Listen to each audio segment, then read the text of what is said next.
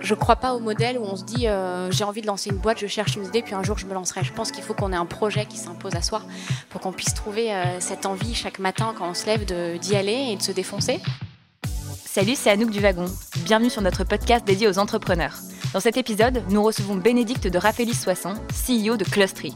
Fondée en 2013, Clustry accompagne les collaborateurs d'entreprise grâce à un coach carrière. Pour cela, la startup s'appuie sur une solution d'intelligence artificielle permettant de faire des recommandations pertinentes à ses clients, et ce, peu importe la maturité de leurs données. Cinq ans après sa création et après 30 recrutements et plus de 10 millions d'euros levés, Clustry s'inscrit comme l'entreprise leader de son secteur. Retour sur l'aventure de cette startup et le parcours de Bénédicte de Raphaëlis Soisson, tout de suite dans les tops du wagon. Excellente écoute à tous. Alors Clustry, c'est la première solution SaaS. En fait, on est vraiment une start-up technique, même si on fait des RH, qui va analyser, capitaliser sur euh, des centaines de millions de données internes et externes à nos clients pour fournir des décisions RH basées sur un discours de preuve.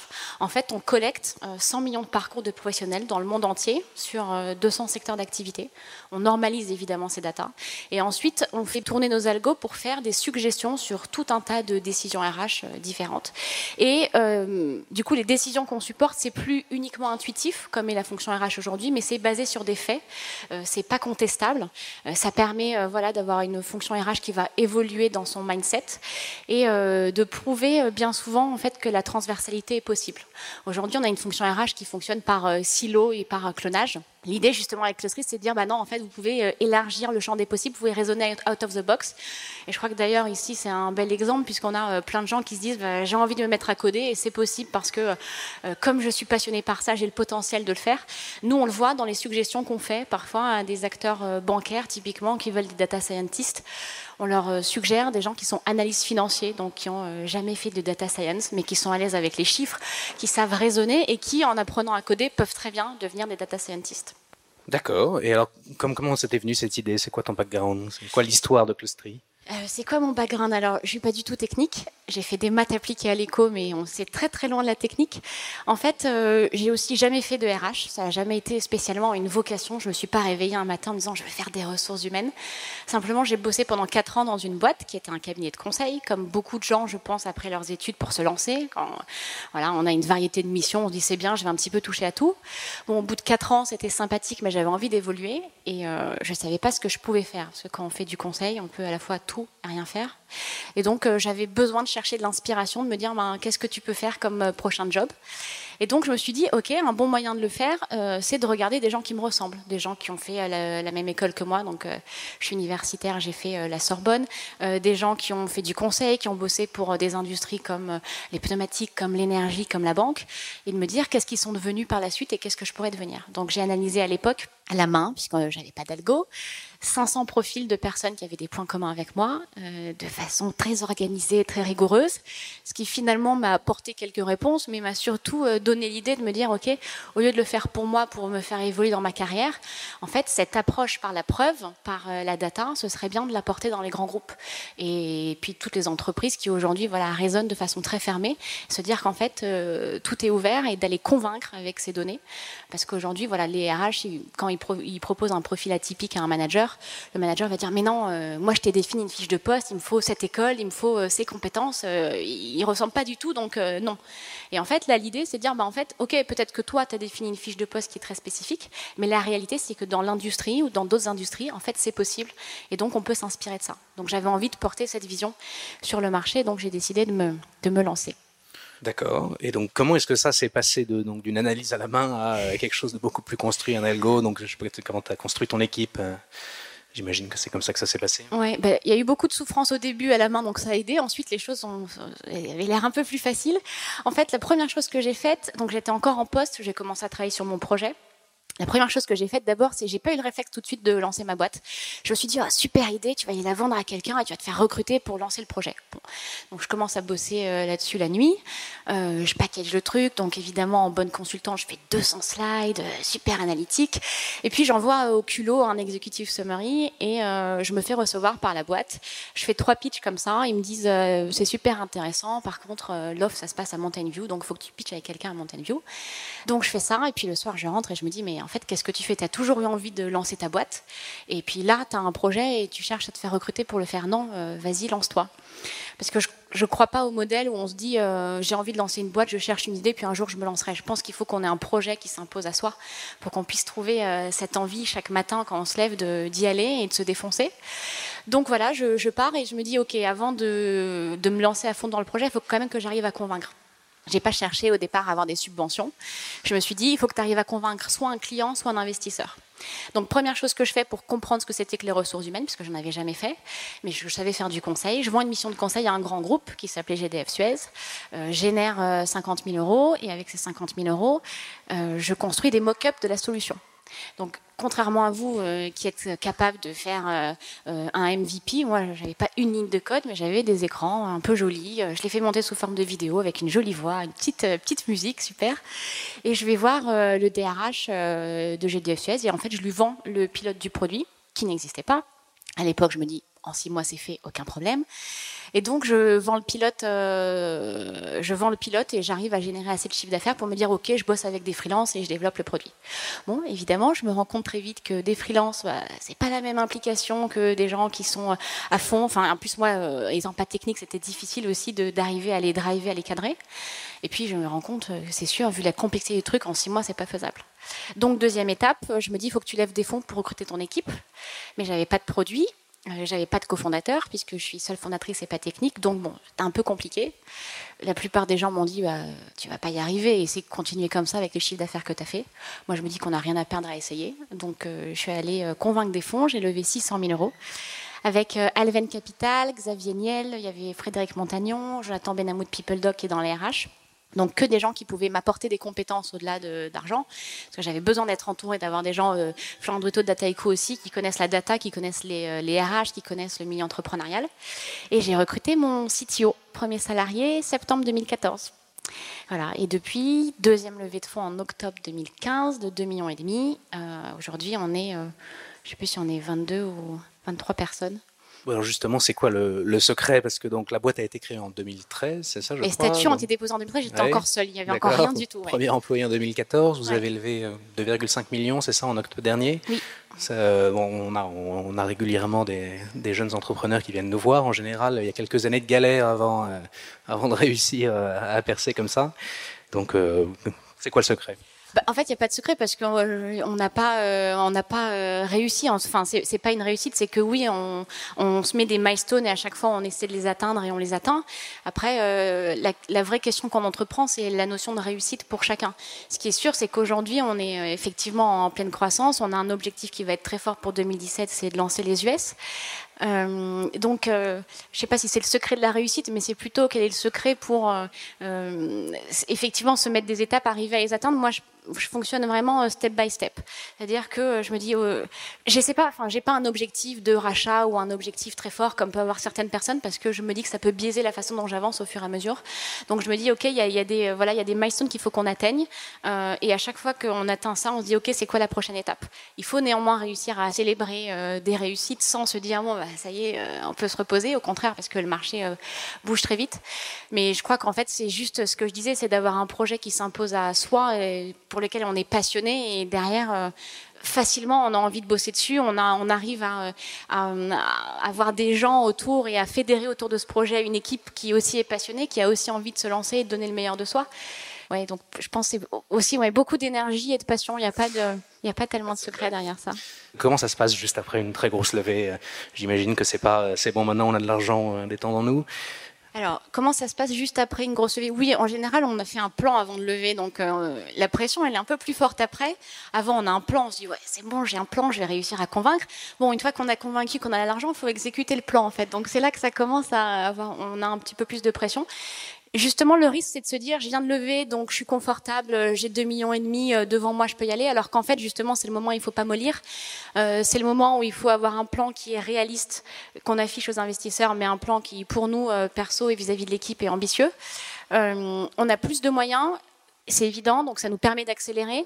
Maintenant, il faut aussi arriver à gérer l'accélération pour euh, se donner en général, voilà, 18 mois euh, quand on lève, euh, c'est que on a une phase de 18 mois en gros, et puis après il y en a une prochaine. Donc, il faut se dire, ok, quelles, quelles sont les étapes avec ces fonds-là pour y arriver?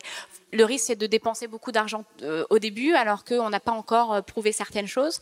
Donc, en fait, euh, c'est pareil sur la façon dont on dépense l'argent. Nous, on se met des milestones, que ce soit en termes de recrutement ou en termes d'investissement divers. On se dit, OK, si on atteint ce milestone, on va pouvoir investir sur telle et telle et telle dimension. Il faut vraiment réussir à faire ça, parce qu'au début, on n'a jamais eu autant d'argent sur le compte. Donc, forcément, ça peut, on peut être un peu perdu, mais je pense que c'est encore super important d'avancer de façon rigoureuse. Alors justement, c'est quoi les milestones pour l'année prochaine? Parce que là, vous avez déjà pas mal de grosses boîtes, il me semble, en, clients, et euh, bon, c'est une solution big data, donc il faut quand même des gros fichiers euh, pour travailler.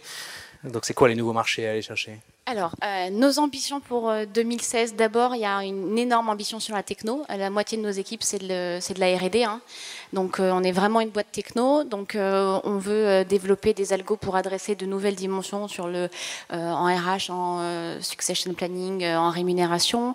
donc voilà, il y a beaucoup de travail sur la normalisation des algos, sur des data, sur, la sur les nouveaux algos à développer. on veut mettre une phase amont et une phase aval pour être pour couvrir toute la chaîne, c'est-à-dire pas être sur de la suggestion et de la justification, mais avoir des call to action en amont, des KPI en aval. Donc il y a voilà, beaucoup de boulot là-dessus. C'est pour ça qu'on a encore, euh, je crois, huit recrutements ouverts sur la technique. Euh, et puis ensuite, c'est devenir une référence sur le marché français. Donc typiquement, euh, essayer d'avoir tout le CAC 40 en client, donc ça c'est la version ambitieuse, et puis attaquer le SBF 250, donc c'est les 250 plus grosses boîtes françaises, puisque on est pertinent à partir de 1000 salariés. Donc ça veut dire accélérer sur la dimension commerciale. Et troisième euh, enjeu, et qu'on n'adressera pas avec cette levée de fonds évidemment, c'est euh, préparer le marché américain et euh, ouvrir le marché américain en 2017. Moi, j'ai une question sur ta première levée de fonds. En fait, euh, tu l'as faite euh, toute seule, c'est ce que tu as dit. En fait, qu'est-ce que tu penses tu as dû mettre en avant, le fait d'être toute seule? Parce qu'en général, on dit toujours, il faut toujours être euh, minimum de trois cofondateurs. Donc, qu'est-ce que tu as dû faire, en fait, tu penses, de différent pour pouvoir mettre en avant ça, pour pouvoir faire ta levée de fonds? Bah Oui, justement, c'est vrai qu'il paraît qu'il y a une vidéo où ça m'a disait que la vision de The Family, c'était toujours d'avoir plusieurs cofondateurs, sinon il fallait pas investir. Moi, en fait, je pense que ce qui a pu convaincre, c'est que je les ai pas lâchés. Donc ils se sont dit, euh, si elle nous lâche pas, elle va faire pareil avec les clients, euh, elle va faire pareil avec euh, son équipe et elle est déterminée. Donc voilà, Alven a avancé de façon très intelligente parce qu'en fait, au premier rendez-vous, Rafi, qui est donc dans mon board, m'a dit, écoute, nous on n'a jamais fait ça, on n'a jamais investi dans une boîte où il n'y avait pas de produit et une fondatrice seule qui en plus n'est pas technique sur un produit technique. Donc je vais voir si ça pose problème. Si ça pose problème, on n'avancera pas. et puis si ça pose pas de problème, je te jure qu'on n'en reparlera plus et on avancera dans le process. Donc voilà, ça, ça, a aidé. Je pense qu'il y a aussi deux choses. La première chose, c'est que j'avais réussi à vendre un, pilote du produit qui n'existait pas. Donc c'était quand même un élément euh, de réassurance pour eux. Euh, sur ma capacité à convaincre des clients, sur aussi un peu le product market fit, puisque euh, un acteur comme GDF Suez a acheté un pilote sur un montant pareil, c'est pas non plus quelque chose qu'on voyait tout le temps. Euh, donc ça, je pense que ça les a aussi aidés. Et le fait que j'avais réussi à m'entourer de business angels avant d'aller chercher le fonds euh, d'investissement qui était euh, pertinent et qui avait des compétences et qui pouvait m'accompagner. Donc je pense que ça les a aidés à faire changer d'avis. Mais les business angels, pour les convaincre, ça n'a pas été facile non plus. Hein. Frédéric Montagnon, je l'ai, euh, je l'ai croisé un dîner et après, je pense que je, je, l'ai peut-être harcelé euh, pendant euh, deux semaines en lui disant j'ai besoin de toi et je suis sûre que tu peux m'apporter des choses. Et voilà, question de détermination, je crois. À l'usure, finalement, ça, ça peut fonctionner. Et alors, comment tu as trouvé ton CTO tu, as dit que c'était ton premier recrutement. Donc comment tu as fait pour euh, trouver la, bonne personne, euh, gérer le fit Et est-ce qu'il est purement employé ou est-ce qu'il euh, est devenu cofondateur, même s'il était après? Il a des parts, oui, il a des parts de l'entreprise, évidemment. Euh, d'ailleurs, euh, la plupart de mes salariés ont des parts de l'entreprise. Je pense que c'est important quand on se lance dans une aventure comme celle-là d'avoir aussi envie euh, d'impliquer les autres et de faire en sorte que Clustery, c'est plus juste moi, mais c'est toute une équipe. Donc oui, évidemment. Euh, comment je l'ai trouvé? C'est une très bonne question parce que euh, j'avais un peu d'appréhension vis-à-vis de ça, n'étant pas technique. Je me suis dit bon bah, je vais pouvoir voir si le fit passe, si la personnalité, euh, voilà, on arrive à s'entendre. Surtout qu'on était quand même deux dans les bureaux, seuls face à face au départ. En fait, dans mes business angels, j'avais deux personnes qui faisaient du recrutement et qui donc m'ont présenté tout un tas de candidats. Ils avaient eux validé toute la dimension technique. Ensuite, je l'ai rencontré, c'est très bien passé au niveau du feeling. Et puis j'ai essayé de discuter technique de façon euh, fonctionnelle. C'est un peu antinomique ce que je dis, mais en fait, réfléchir des algos, on n'est pas obligé d'être technique pour, pour pouvoir réfléchir sur des algos. Donc, typiquement, on a échangé sur ce genre de choses et ça m'a aussi permis de, voir si on pouvait avancer en phase. Et c'est quelqu'un, justement, qui est excellent techniquement, mais qui est aussi complètement capable d'avoir des idées fonctionnelles et de faire évoluer euh, le produit, voire euh, la, stratégie de la boîte là-dessus. J'ai une question concernant la levée de fonds. Comment vous avez rassuré euh, les investisseurs face autre, enfin, à LinkedIn, par exemple? Parce que c'est compliqué de. C'est comme si on montait un produit, on disait Ah, si Google fait la même chose demain, on est mort. Comment les rassurer quand on va monter un produit comme ça?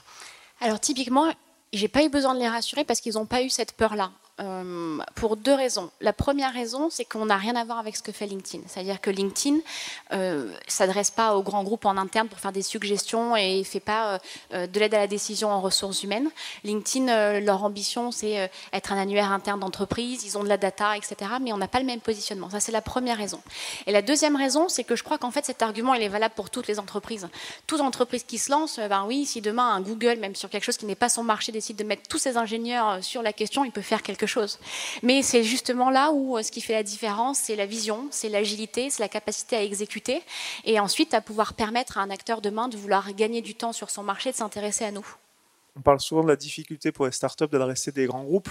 Euh, le fait d'avoir un positionnement très CAC 40, comment ça se passe?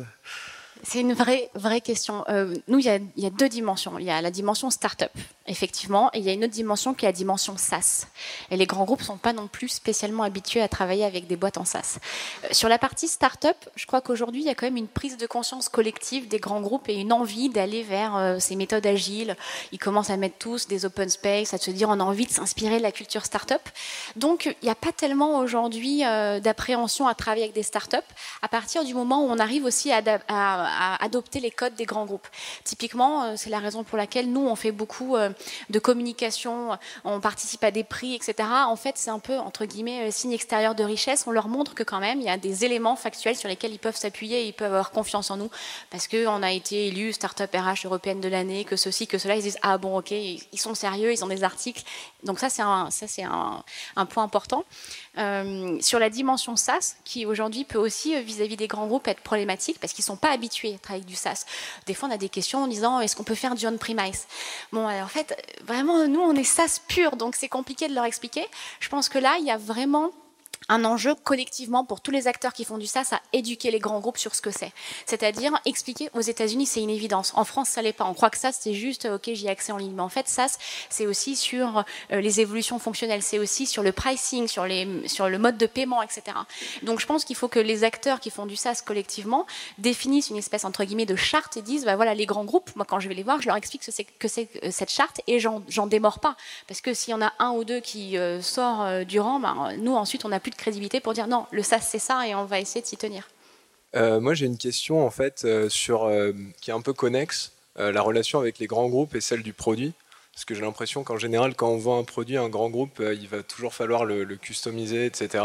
Et du coup, je voulais savoir comment vous gériez cette dialectique-là. Est-ce que vous arrivez quand même à avoir un produit standard ou est-ce que vous faites des trucs tailored pour chaque, pour chaque client?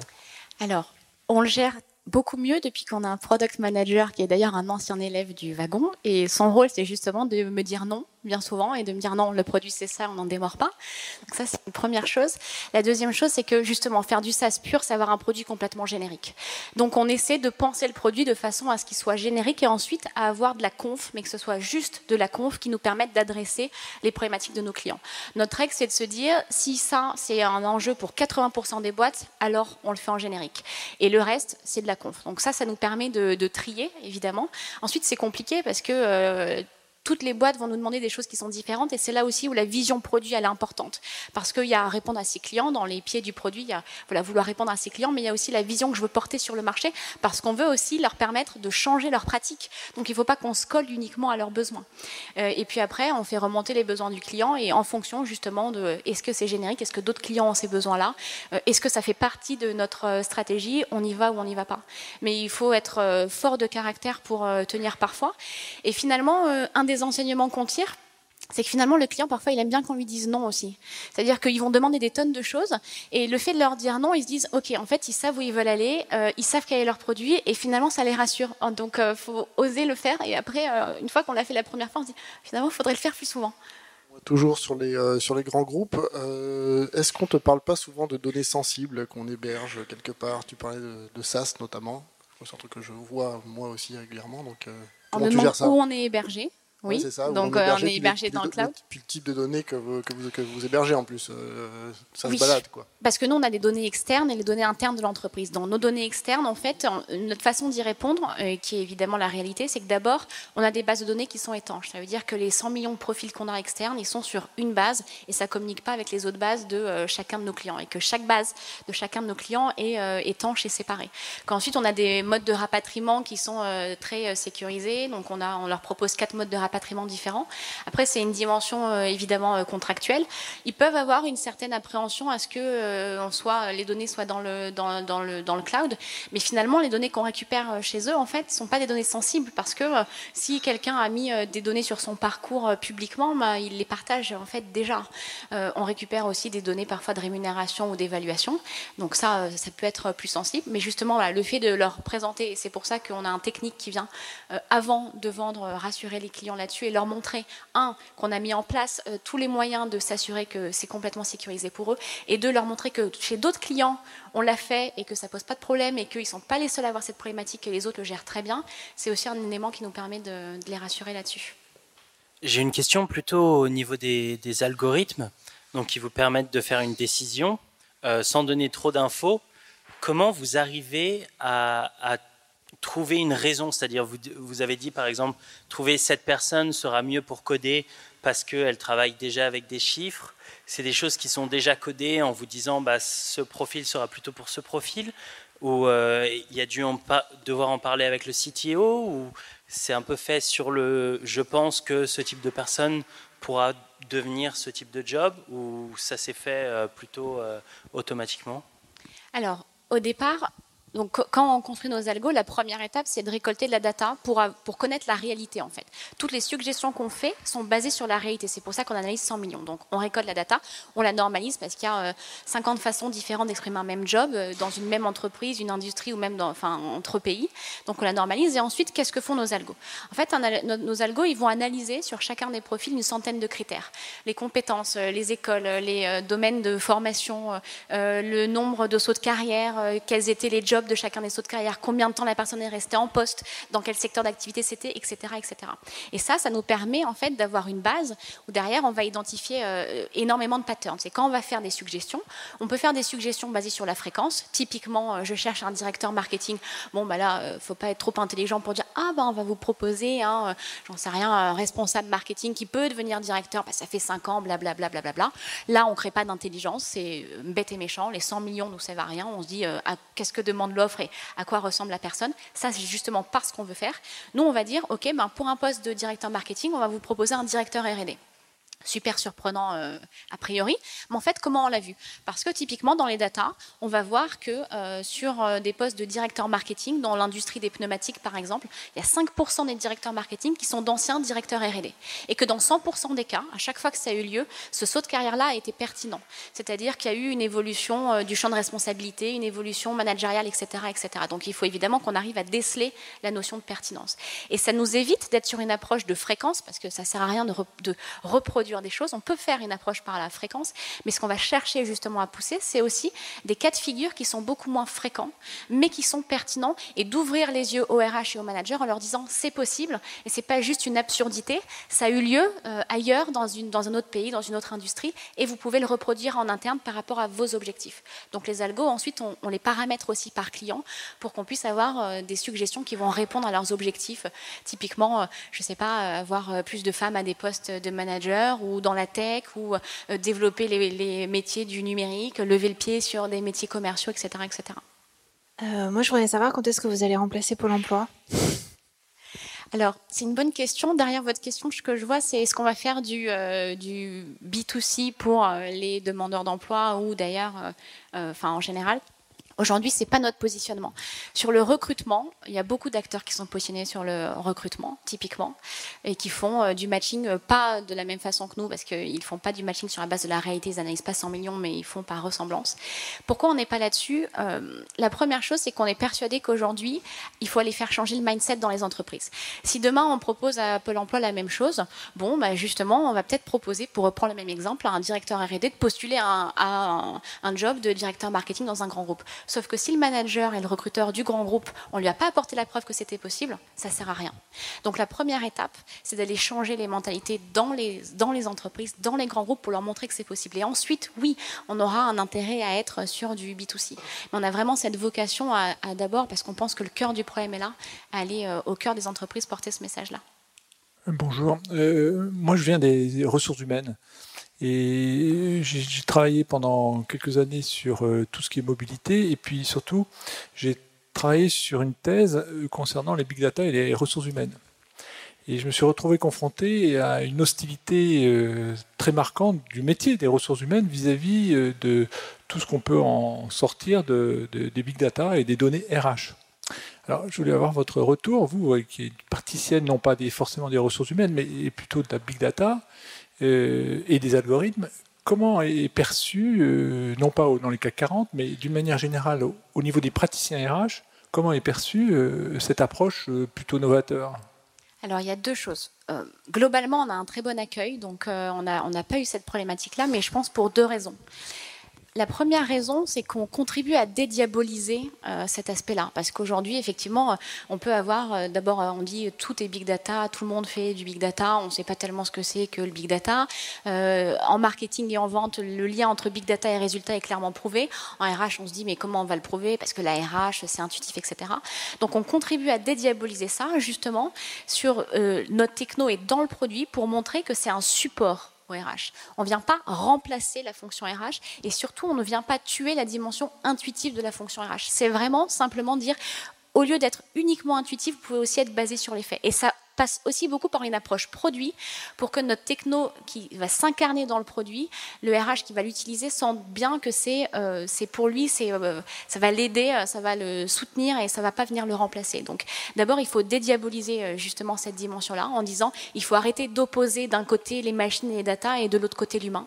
C'est juste en réunissant les deux on peut arriver à aller plus loin, à ouvrir le champ des possibles et justement à replacer l'humain au cœur parce que là où hier on faisait des clonages et du silo, ben demain on va avoir par la preuve le fait que tout est possible et qu'il faut arrêter de se mettre des barrières. Donc ça, c'est la première dimension. Et la deuxième, c'est qu'en fait, on est un formidable outil de, valorisation de la fonction RH au sein des grandes entreprises. Parce que euh, le RH va avoir plus de poids dans sa relation vis-à-vis des managers. Le RH va avoir plus de poids vis-à-vis de sa hiérarchie, vis-à-vis du comité de direction aussi. Parce qu'on va pouvoir justement lier la fonction RH avec euh, des KPI, avec des résultats. Donc, on est un outil de valorisation et ça, je pense qu'ils en ont conscience, qu'ils le reçoivent. Et euh, ça nous aide beaucoup et à contourner cette problématique que vous avez évoquée moi, j'ai une question liée. Euh, j'ai un peu de mal à la formuler, donc dis-moi si je suis pas clair. Euh, on a donc pas mal de, chefs d'entreprise qui viennent nous voir et qui nous expliquent les recrutements de leurs équipes. Et euh, à chaque fois, quand ils nous décrivent des, entretiens marquants, on a l'impression que ce qui les a convaincus, c'est chez la personne, c'est un petit truc un peu inquantifiable, quoi. Et bon, et la big data, c'est super, ça permet de, de sortir des recours, des grandes tendances facilement. Enfin, c'est un traitement statistique, donc euh, ça, écrase quand même la, justement la particularité. Est-ce que, donc, quand je vois toutes ces, startups, donc euh, soit vous en côté euh, mobilité interne, soit des LinkedIn, etc. Je, je, demande à chaque fois justement si bah, ça n'a pas tendance à accentuer des traits déjà existants et si le recrutement un peu original n'est pas un peu, tué quoi. Je pense que j'ai compris la question. Alors pour moi il y a il y a deux axes différents. Le premier axe, c'est que c'est pour ça justement qu'on n'est pas uniquement sur une approche statistique et qu'on va pouvoir faire ressortir ces traits particuliers. Si on faisait qu'une approche statistique, effectivement, on verrait les choses les plus fréquentes. Et c'est pour ça que dans nos algos, on, on travaille euh, très dur justement pour aller voir des choses qui statistiquement ne sont pas parlantes, mais qui finalement sont particulières et sont intéressantes à, à highlighter pour les RH. Donc, euh, on va aller chercher ces caractères particuliers. Ça, c'est la première chose. Et la deuxième chose, c'est que justement, c'est la raison pour laquelle il ne faut pas demander en ressources humaines à la data de suggérer l'action et de mener l'action, comme on le fait en marketing. C'est la raison pour laquelle on dit, OK, nous, on va suggérer on va faire des suggestions de candidats internes pour un poste, on va faire des suggestions de poste et de parcours pour un salarié, etc. etc. Mais derrière, c'est au RH de mener toute son intuition et ensuite justement d'avoir ces interviews, de, d'accrocher avec une particularité d'un candidat. Donc on ne vient pas remplacer cette phase-là, on est vraiment aide à la décision justement par rapport à ça, ce qui est intéressant, je voulais savoir euh, comment vous vous positionnez justement par rapport à des grands acteurs du type euh, IBM, hein, et avec qui développent quand même des, outils euh, non pas similaires, mais utilisant des technologies big data pour travailler sur les recrutements. Et, justement, comment vous, vous qui êtes assez modeste en termes de taille par rapport à des très gros acteurs, comment vous vous situez par rapport à ces technologies quand même très pointues? Concurrentiellement, hein, je veux dire, au niveau de la concurrence. Alors, il y a trois types d'acteurs avec lesquels on pourrait euh, nous comparer. Premier type d'acteur, vous l'avez pas évoqué, mais c'est tout ce qui est euh, SIRH euh, qui font du process. Donc, c'est des acteurs dédiés RH, mais ils font du process. Ils commencent à faire de l'analytics, mais le positionnement est complètement différent, c'est-à-dire qu'ils prennent les données de l'entreprise et ils disent au lieu que tu fasses des Excel, je vais te faire des jolie charts. Bon, ok, premier type. Deuxième type, c'est tous les acteurs de la data pure qui, eux, vont fournir aux entreprises une coquille vide et qui vont dire à l'entreprise mets tes data, fais bosser tes data scientists dessus, ils vont te construire des algos. Donc, eux, ils n'apportent euh, pas la data euh, externe, ils ne travaillent pas euh, les algos pour l'entreprise, donc ils apportent un outil. Et ensuite, le troisième, c'est ce que vous avez évoqué c'est des acteurs euh, comme IBM qui disent bah on va faire de l'analytique sur la fonction euh, sur la dimension HR. La différence c'est qu'en fait ils ont exactement le même positionnement que les premiers acteurs qui font du process RH, c'est-à-dire qu'ils vont proposer euh, des chartes avec les données de l'entreprise, ils vont proposer à l'entreprise d'utiliser l'outil, mais en fait aucun acteur ne couvre toute la chaîne de valeur, c'est-à-dire collecter 100 millions et plus de 100 millions de data, apprendre de ces données et délivrer un service qui va jusqu'à la suggestion et la recommandation personnalisée pour l'entreprise. En fait ils couvrent la dimension outil sans avoir les data, sans avoir les algos. Et ce qui est intéressant dans notre positionnement et, qui justement est très innovant, c'est que notre produit, il apprend et il s'améliore et, euh, et, du coup, il est sur étagère pour l'ensemble de ces acteurs-là. Parce qu'on va avoir derrière des algos sectoriels, on va avoir des algos euh, par client et on a euh, toute cette intelligence-là, toute cette data qu'on normalise. Et ça, c'est aussi une partie de notre cœur de métier qui ne fait pas partie du positionnement des autres au-delà du fait que euh, les acteurs du recrutement qui vont faire du matching n'ont pas besoin de data pour le faire non plus, c'est par ressemblance. Donc c'est une approche et une vision qui sont complètement différentes. Moi, j'ai une question sur les sales, donc euh, rien à voir. Euh, en général, on dit dans le SaaS, pour les, grosses, les grosses boîtes, il faut faire du sales en, bottom-up, en fait, en partant de petits services et puis en montant, en vendant deux, trois fois à droite à gauche, et puis avant, de remonter un peu plus haut. Euh, toi, quand tu dis que c'est pertinent au-delà de 1000 postes, en fait, donc j'imagine que c'est difficile à le vendre pour un, pour un service qui a 15, 20, 20 personnes. Comment est-ce que, comment est-ce que tu, tu, tu, gères ça, en fait, pour rentrer dans les, dans les grosses boîtes, en fait? Donc oui, on ne vend pas aux boîtes qui ont moins de 1000, 1000 salariés. Euh, ensuite, on a un pricing qui évolue en fonction du nombre de salariés qu'on met dans la solution et qu'on analyse. Comment est-ce qu'on arrive à, pénétrer euh, les comptes? C'est ça ta question? Euh, Avec un business model SaaS, ben, on, fait, on fait beaucoup de com. Donc aujourd'hui, on a beaucoup d'appels entrants en fait, parce que justement, il y a cette prise de conscience collective du marché. Donc on a beaucoup d'appels entrants parce qu'on répond à leurs problématiques. Et ensuite, on n'a pas de problème à dire, ben oui, nous, on travaille pas en dessous de 1000 salariés et nos packs de pricing sont ceux-là, puisqu'on crée aussi une référence sur le marché. Donc euh, voilà, il y a de l'appel entrant et ensuite euh, les sales. C'est vrai que il faut des sales qui soient euh, câblés d'une certaine façon parce que un, on vend de la valeur et on vend pas du process, et que deux, on s'adresse à des grands comptes et que nos interlocuteurs dans les grands comptes, ce sont des DRH, euh, des VP Talent. Donc il faut qu'on recrute nos sales euh, de façon à ce qu'ils soient capables de vendre de la valeur, ce qui est complètement différent que de vendre de l'outil, euh, et qui soient à l'aise avec toutes les problématiques que peuvent avoir des interlocuteurs DRH au sein de grands groupes.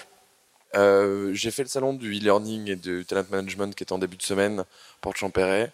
Il y avait beaucoup de RH, beaucoup d'outils différents, 360 euh, TI euh, Evaluation, enfin tout un tas de, euh, choses pour évaluer. Et un des gros soucis des RH, c'était justement la digitalisation de leurs entreprises, justement des grands comptes, pour rester dans, l'évolution d'un marché qui va vers une digitalisation. Alors on a le digital learning, avec des grosses plateformes cross-knowledge, etc. Vous vous positionnez comment et comment est-ce que vous arrivez au sein des entreprises à les convaincre de cette digitalisation? Et comment est-ce que vous arrivez à mettre en place euh, votre système de fonctionnement bah alors, digitalisation, déjà, moi, je ne sais pas ce que ça veut dire, en fait, parce que j'ai l'impression que c'est un terme qui est euh, utilisé euh, partout, et finalement, c'est le terme qu'il faut dire, mais tout est digital, c'est-à-dire que le SaaS, c'est du digital, le fait de plus avoir des bulletins de salaire physiques, mais en ligne, c'est du digital. Donc, c'est une tendance sur laquelle euh, surfent beaucoup de cabinets qui disent on va digitaliser l'entreprise et puis ça permet de facturer très cher des missions avec des recommandations dont on ne sait pas encore ce que ça va être. Nous, on joue pas trop cette carte parce que euh, finalement, euh, bon, on peut avoir des directeurs du digital qui se disent ah oui, bah alors je vais faire du SaaS et puis le big data c'est du digital, donc ils viennent à nous en disant comme ça j'aurais coché une petite case dans mes propositions digitales pour l'entreprise. Notre vocation et vraiment notre vision, c'est c'est pas d'accompagner la digitalisation de l'entreprise, même si euh, évidemment c'est un mouvement euh, qui doit avoir euh, qui doit avoir lieu et qui est nécessaire. C'est vraiment de dire, on fait changer les mentalités, on pousse de la transversalité et on, apporte euh, ce discours de preuve. Néanmoins, il y a effectivement de vrais enjeux sur la fonction RH aujourd'hui avec la dimension digitale. Pourquoi? Pour deux raisons. C'est que, un, c'est elle euh, qui va accompagner le fait que tous les métiers se transforment, que 25% euh, de nouveaux métiers apparaissent chaque année. Donc c'est la fonction RH qui doit recruter sur ces métiers, qui doit faire évoluer les compétences des gens en place. Mais ça, la propre, enfin, sa propre fonction, les RH eux-mêmes sont complètement impactés par cette digitalisation, justement parce qu'ils doivent utiliser des nouveaux outils, qu'il y a des nouveaux moyens de recrutement, de formation, etc. Donc, en tout cas, ce dont je suis convaincue, c'est que la digitalisation de l'entreprise, aujourd'hui, tout le monde parle de Chief Digital Officer, pour moi, il y a deux postes, euh, enfin deux, types de métiers qui peuvent être de vrais bons euh, Chief Digital Officer, c'est euh, le CEO ou le DRH, parce que les enjeux sont concentrés typiquement autour de ces deux fonctions-là. Est-ce que vous avez eu des cas où un responsable RH aurait pris une décision sur la base des données de Clustery un peu contre son instinct et où derrière le recrutement n'aurait pas marché, où ça, où serait planté sur ce, sur ce choix Et si oui, comment vous l'avez géré? Pas à ma connaissance, c'est-à-dire euh, d'abord c'est difficile de savoir s'il l'a pris contre son instinct parce que euh, nous on récupère le feedback de deux façons, c'est quand on va faire une suggestion, le RH va euh, la noter en disant je la trouve pertinente ou je la trouve pas pertinente. Ça nous permet d'améliorer les algos en continu et d'avoir des suggestions derrière qui vont évoluer en fonction de ce que fait réellement l'entreprise.